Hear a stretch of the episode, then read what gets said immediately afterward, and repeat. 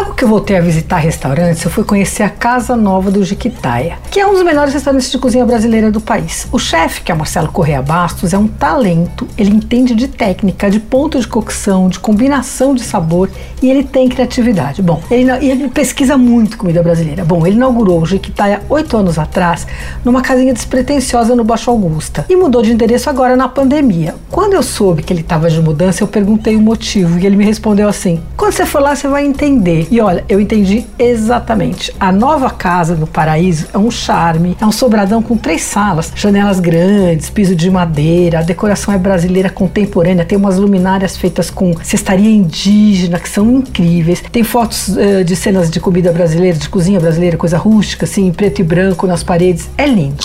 Bom, mas a comida é o que realmente vale a visita. Agora na casa nova tem uma grelha na cozinha, então o chefe não deixa essa grelha descansar nem um minuto. Prepara vários pratos nela. Tem uns quiabos ótimos de aperitivo feitos na grelha. Aí tem uma selga imperdível que é servida como entrada. Ela é cortada ao meio no sentido vertical e ela é grelhada. Daí vem com um molinho que é uma manteiga noisette, limão e botarga. Fica um escândalo, é tostadinha, uma delícia. Essa custa 36. Tem também os cogumelos pincelados com gordura de boi e assados na brasa, custam 30 também, isso é uma outra entrada. Bom, e aí tem vários pratos feitos na churrasqueira, tem fraldinha de cordeiro, coração de boi, vários peixes e tal. Bom, mas na minha opinião, o melhor prato da casa é o arroz de pato com tucupi e jambu. É um clássico do Marcelo, premiado e tal. Continua impecável, o arroz é discretamente caldoso, com lascas de pato, folhas de jambu e o toque provocativo, assim, que o jambu deixa, né?